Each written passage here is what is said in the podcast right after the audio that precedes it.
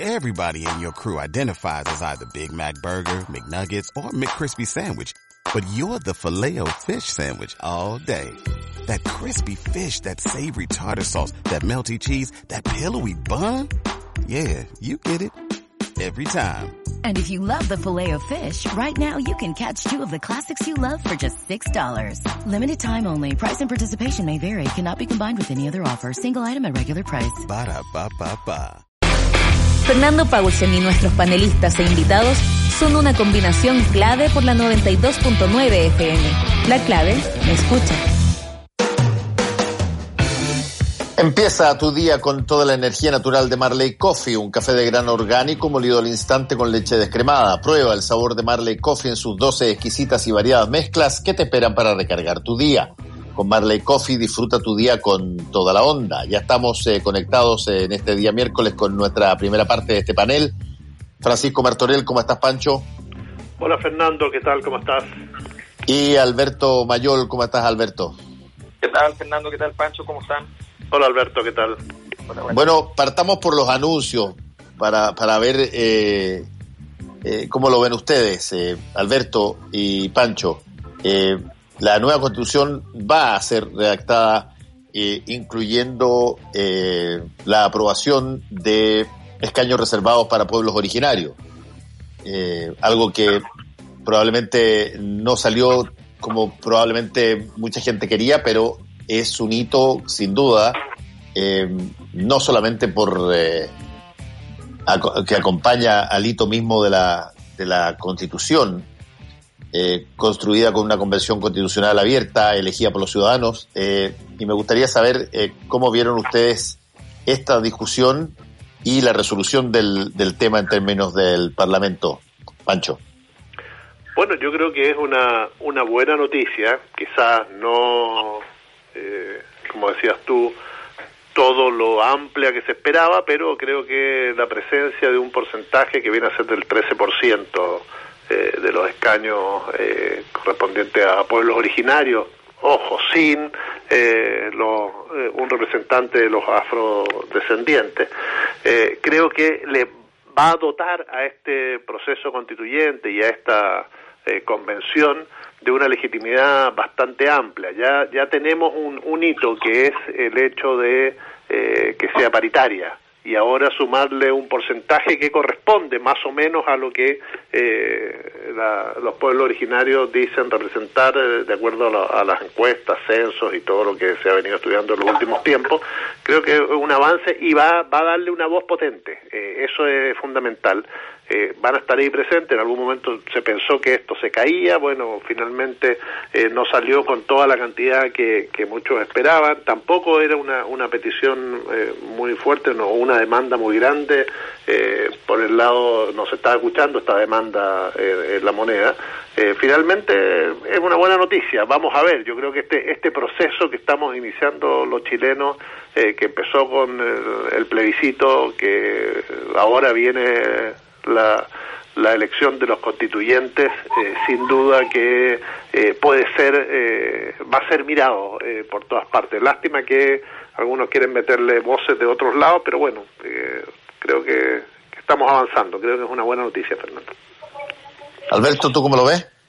A ver, yo creo que, que eh, a ver, yo- es histórico. Yo entiendo que hay, que hay muchas personas que sienten que el que y esto pasa mucho, ¿ah? cuando cuando vienen momentos de, fuerte eh, movilización social, protesta y donde hay un triunfo de esa de esa movilización social, la tendencia es, a, creer que el, total de la energía desplegada va a lograr traducirse en instituciones.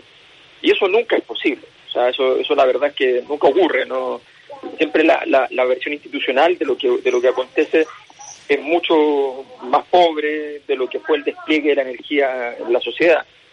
Entonces eso hay que, tenerlo hay que tenerlo claro. Eso no significa aceptar cualquier cosa. Por el contrario, en este caso estamos hablando de dos conquistas que son de carácter histórico para Chile, una de carácter histórico a nivel mundial, que es la, la paridad de género en, en el- en la convención. La verdad es que es una situación bien, bien sorprendente, de una, de una profundidad, de un, de un alcance enorme. Eh, efectivamente hay mucha gente que dice que no es suficiente. yo no sé cuándo es suficiente, la política está hecha de cosas insuficientes, no nunca está hecho de cosas suficientes. La pregunta, la, frase, la, frase, la famosa frase de Elwin de la medida de lo posible, no era ofensiva por el hecho de que la política fuese hecha siempre en la medida de lo posible. La, frase era ofensiva porque sabíamos que la medida de lo posible era una, una posibilidad muy pequeña, que no se había extendido la posibilidad, las posibilidades hasta un límite un poco más amplio. Y, en ese sentido fue el, problema. Hoy día estamos en presencia de una situación que es muy sorprendente y, yo creo que el ejemplo de lo que está pasando es tan claro que, este, en el momento en que parecía que esto se iba a suspender, en el momento que esto parecía que se iba a suspender eh, y que no iba a haber solución, finalmente termina por, existir una solución. En, tiempo normal, para ser concreto, en, las épocas normales del, Chile transicional, en esos momentos en que parecía que se iba a suspender, lo que pasaba es que se suspendían las cosas. Entonces, eh, estamos en una, en una situación completamente distinta. Obviamente, hay eh, expectativas insatisfechas, bueno, cuando no, pero yo creo que eh, lo, que se ha, lo que se ha ido dibujando va mostrando, o sea, aquí estamos hablando de romper, literalmente, de romper toda la historia republicana de Chile. Es así es así de fuerte, romper toda la tradición constitucional, es romper toda la tradición histórica de la forma de incorporación de los pueblos originarios, es una cosa sorprendente. Entonces, si uno no es capaz de dimensionar eso, en el fondo, bueno, está perdiendo un, un sí, otra cosa que mañana, puede hacer una cosa que le falte mucho. Bueno, ok, pero estamos hablando de una cosa histórica.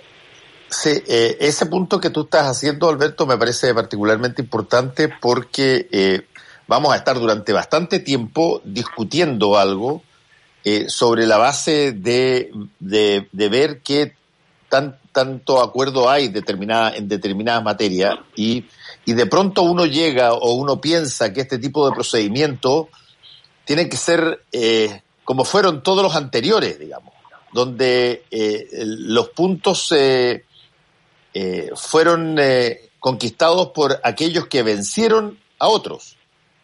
Eh, y en este caso particular, creo yo, una de las cosas cuando tú tienes quórums y cuando tú eh, generas una posibilidad de que la ciudadanía vote, es que la convención, eh, bueno, tenga obligatoriamente que ponerse de acuerdo en montones de cosas que para muchas personas, probablemente de, de, todo el espectro político, eh, le gustaría que las cosas hubiesen sido redactadas o fueran redactadas de otra manera. Exacto. La tolerancia, la tolerancia, si tú quieres, la pregunta mía tiene que ver con la tolerancia que tú sientes en la ciudadanía para eh, algo que necesariamente, probablemente no va a ser el 100% de lo que todos quieren. Exacto, yo creo que ese es el tema y además eh, el que nos va a convocar, porque efectivamente tampoco esa tolerancia puede significar que todo el proceso esté bajo un corsé y que finalmente termine eh, diluyéndose poco, un poco lo que, que hablábamos, es un hecho histórico, perfecto que tengamos los pueblos originarios, bueno, pero todavía surgen una serie de temas que ahí están pendientes y que tiene que ver con eh, cuánto, cuánto va a influir, es decir, había, había algunos parlamentarios de la oposición mayormente que querían que este grupo fuera elegido por autoidentificación y no que se gestara esta suerte de, que quedaran en el paquete y una binomialización de, de, su elección. Creo que todo ese tipo de cosas son esas letras chicas que tiene este proceso constituyente es el que tenemos que ir resolviendo para que efectivamente lo que tú dices, Fernando, que esta tolerancia eh, y donde se discuta, se llegue a acuerdo y, y, podamos avanzar hacia una nueva constitución, no termine que la, esa, esa minoría o, la, o una posible minoría imponiéndole al resto lo que quiere que quede finalmente en la Constitución. Eh, ese, ese es un debate que, que, vamos a tener, que se va a dar desde el primer día en la, bueno, ahora en la elección, pero posteriormente cuando se conforme eh, la convención y que es muy importante porque acuérdense que esto tiene un plebiscito de salida también y el plebiscito de salida, que es obligatorio, no puede llevarnos a enfrentarnos que una que una constitución una constitución anodina que no nos representa, etcétera. Por eso es muy importante empezar a, levantar la voz para que efectivamente aquellos sectores que quieren ser un veto se conviertan en una un sector que efectivamente quiere construir una nueva constitución para el siglo ya 21 22. Eh, y ahí es donde se le va a pedir tolerancia a la mayoría, pero también a esa minoría que se abra a negociar, que esté dispuesta a los cambios, que no se quiera eh, enclavar en, en, un pasado que efectivamente nos llevó al 18 de octubre. Claro, yo, yo creo que ahí el, el, el, problema de la tolerancia, en el fondo, creo que tiene que mucho que ver con la, con la sensación de que pase lo que pase, que es una convicción de, de la ciudadanía en Chile en estos últimos años, pase lo que pase, ganan las élites. Esa convicción es muy compleja, porque esa convicción eh, también eh, anula los triunfos. Y no hay nada peor en política que haber ganado la batalla, la guerra y creer que la perdiste, porque como la, política tiene mucha interpretación, eh, si, si, tú crees que la perdiste, no, no sacas nada una vez la ganado, porque todos los demás se comportarán en la medida de tu derrota. Y eso en la básica, básicamente significa que las consecuencias de, los hechos van a ser van a ser negativas para quien cree haberla perdido. Eh, en este momento lo, lo, que ha pasado es un, un resonante triunfo de las posibilidades de transformación histórica en Chile. Eso significa mucho o poco, no, significa lo primero. lo que hay que tener claro es que la política siempre es así, que, que futbolísticamente se diría hay que pelear todas las pelotas y todos los días. No, no, no, hablemos, no hablemos de fútbol, Alberto. mira, que Fernando yo creo que no, no, quiere escuchar. Eh, tengo, tengo, tengo un problema de señal, no escucho nada de lo que están diciendo. entonces, claro, yo creo que, que hay una, que, en el fondo hay una, eh, hay, hay una dinámica que, que yo creo que, que es muy compleja por parte de quienes han tienen una visión positiva de este proceso, de, la posibilidad de una convención constituyente, de la posibilidad de incorporación de los policiales, de la posibilidad de la paridad, y que al mismo tiempo consideran que, eh, al no ser suficiente, esto está condenado a un fracaso como los de antes. Creo que por eso es importante la visión histórica. O sea, Chile nunca, nosotros estábamos discutiendo si 30 pesos eran 30 años. Hoy día estamos en que los 30 pesos son 200 años. Y esa profundidad histórica, si, perdemos la vista, podemos perder también la oportunidad. Sí, ahora, eh, esto tiene que, esto convive eh, con lo que podríamos denominar la coyuntura. Eh, a pesar de que también es coyuntural lo que está pasando en términos de la confección de la Convención Constitucional y todo lo demás, pero evidentemente, como dices tú, Alberto, tiene un alcance de muchísimo largo plazo. Pero hay cosas que son extraordinariamente vigentes y tópicas eh, eh, en este momento. La pandemia, sin duda, es una de ellas. Y, eh, y, las, y las convulsiones políticas, los eventos políticos que son de alguna manera susceptibles de cambiar un poco las cosas. El ministro secretario general de la presidencia planteó, Cristian Monkever, y sale hoy día en todos los medios, que es bastante probable que de aquí al 11 de enero hay ajustes en el gabinete y que eh, y se está hablando mucho de que eh, Mario Desbordes probablemente sale de defensa y, puede canalizar una candidatura presidencial. Ya vamos, este debe ser uno de los eh, gobiernos con la mayor cantidad de cambios de gabinete en un plazo acotado, corto, en un año, digamos, de los que han habido. y cada vez que eso ocurre, bueno, las cosas tienen que ajustarse a, la nueva fisonomía. ¿Cómo lo ven ustedes eso? Eh, Pancho. Sí, bueno, eh, eh, sabemos que lo que le ha costado a este gobierno ha enfrentado dos situaciones a las cuales para las cuales no estaba preparado. Una, el estallido, que no lo vio venir, y la pandemia que se avisó, pero que sabemos que más allá de, lo que, de los, del tiempo que, tuvimos, un par de meses, eh, era muy difícil y todos los gobiernos lo han demostrado así en casi todas partes, con muchos problemas, acá también algunos y muchos. Eh, y efectivamente eso ha, ha, mellado todo el accionar y esto nuevamente eh, lo pone en tela de juicio. Yo creo que que, que, que un, el gabinete que se armó hace pocos meses con una lógica y con, con una lógica de, de, de, encontrar soluciones, pacificar un poco la interna de, Chile Vamos, efectivamente en algún momento sabíamos que le iba a explotar en la cara y que muchos se iban a ir, entre ellos el ministro de Defensa. Yo creo que, que además ha visto que eh, que no le ha servido mucho, ¿no? Es decir, ha desaparecido las encuestas, Mario Desbordes no ha tenido una figuración pública, como sabemos que es, ese ministerio, y ahora se encuentra efectivamente el gobierno en una nueva búsqueda de gente que empiece la última etapa de, del año. Ahora, si uno lo mira bien, un, va a ser la despedida el último año bastante complicado, con muchas elecciones, con la pandemia que todavía, por mucho que hoy eh, se esté revisando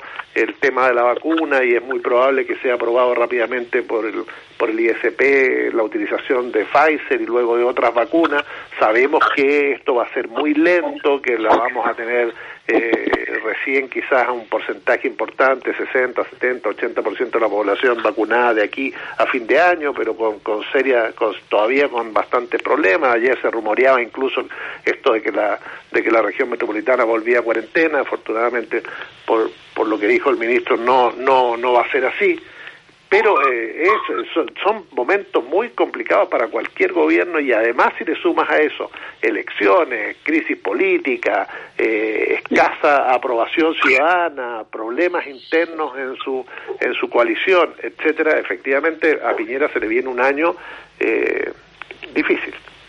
Sí, ahora Alberto, eh, cuando aparecen encuestas que te, que te dan 7%, 6%, 13%, y eso eh, de alguna manera es eh, extraordinariamente bajo y tú tienes que lidiar con eso siendo presidente de la República, eh, porque la manifestación de una baja aprobación, me imagino, se traduce también en, en, al interior de los gobiernos en, bueno, disidencia, eh, gente que, que, quiere salir eh, o eh, situaciones que no se pueden em, generar y, lograr de una manera acabada. ¿Qué, ¿Qué, pasa con un gobierno que tiene baja aprobación en términos prácticos? Claro, lo, lo, que pasa es que el, el, gobierno revela con estos porcentajes que desde diciembre a diciembre en el fondo no, no ha pasado nada. Ni para bien ni para bien ni para mal lo que es muy malo porque está pero pero es un, es un el, típico término médico conocido en los informes públicos de estable dentro de su gravedad esa es la situación del gobierno y, de alguna manera mi impresión es que el gobierno ha aprendido a vivir así. No significa que esto le garantice una solidez en el futuro pero sí significa que más o menos ya sabe cómo operar en la lógica del entre el 6 y el 12%. Es un mundo infame, es un mundo muy difícil. Y va a ser un mundo humillante prácticamente en, el año próximo, porque en medio de una dinámica de elecciones, un gobierno que, que, es un problema para los candidatos, eso va a ser muy explícito. Los candidatos no van a querer estar vinculados al, al gobierno y van a tratar de, huir de aquello con, con todo pragmatismo y con toda razón. Por, por tanto, en, ese contexto eh, se produce una, una situación en la cual yo creo que el, que el gobierno, eh, este cambio de gabinete, por ejemplo, que, que, viene, no creo que le produzca demasiados problemas porque en el fondo el, eh, la pregunta no es si el pato está cojo, sino que la pregunta es si hay pato. Entonces, y saben que ese problema el gobierno se ha dedicado a salvar los muebles y más o menos y más o menos entonces sabe cómo ir salvando los muebles relativamente. Eh, ahora, yo creo que, vivir en ese, en, ese, en ese margen tiene un gran riesgo. Y es que cuando aparezca una cosa distinta a las que aparecen normalmente, o sea, yo creo que ya nada de lo que le hacía daño, ni los 10%, ni esas cosas, nada le va a hacer más daño. De hecho, el mismo gobierno ya tiene medio internalizado de que, de que todos sus recursos del Tribunal Constitucional es para que en el mediano plazo se pueda frenar un poco este, estas, las caídas eh, y, el arribo de proyectos nuevos, pero incluso yo entiendo que hay, que gente del gobierno que ya piensa que, que, el, que el tercer 10%, aun cuando fue un error por parte de Babel Chile eh, manifestarlo ahora, me parece muy evidente aquello, pero más allá de eso, la, la tendencia es a pensar de que eso va a ocurrir. Dentro del mismo gobierno lo tienen más o menos asumido en algún momento ocurrirá y la idea aparentemente es más bien parar lo que venga después o, la, o, las creatividades múltiples que podrían surgir de fenómenos parecidos. Eh, entonces, yo creo que en, ese contexto el, gobierno eh, más o menos sabe vivir en este, en este lugar espantoso de estar al límite, en la agonía, en la agonía de todos los días. Pero Alberto, ahora eh, hay un tema ahí que, que, que así como el gobierno y es un pato cojo y tiene que vivir este, este contexto, lo favorece el hecho de una oposición que está en términos similares. Ah, es decir, si uno analiza los liderazgos y, y, toma las encuestas como un elemento más allá de todas las fallas metodológicas, etcétera, que tienen, la dispersión que hay eh, de candidatos y de liderazgos en la oposición, la falta de posibilidades de llegar a acuerdos, la liviandad del debate opositor, eh, y la manera en que se enfrenta, porque ¿dónde busca la unidad? En el 10%, en cosas muy prácticas, pero que efectivamente no, eh, no tienen que ver con la gran política. Entonces, conducir así un país desde el gobierno se te hace mucho más fácil porque al frente no tienes nadie que te parezca como un líder que te puede poner las cosas difíciles o que es la posibilidad del recambio.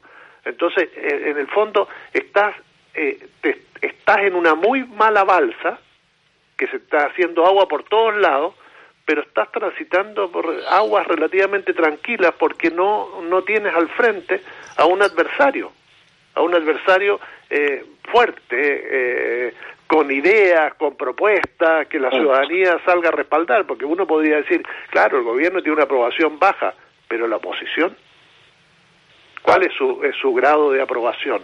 ¿Qué, qué, qué legitimidad tienen hoy esos liderazgos que aparecen en la misma oposición?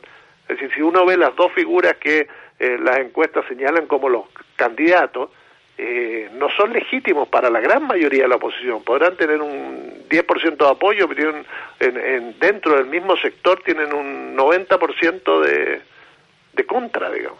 Entonces, eh, efectivamente, así es fácil, le resulta relativamente llegar a este año eh, al gobierno de una manera. Y, si uno ve la posibilidad de reordenar al oficialismo, es mucho más fácil que a la oposición. Es muy probable que hagan unas primarias ordenadas, donde participen incluso algunos independientes y terminen con una candidatura única, cosa que en otro sector no se ve viable.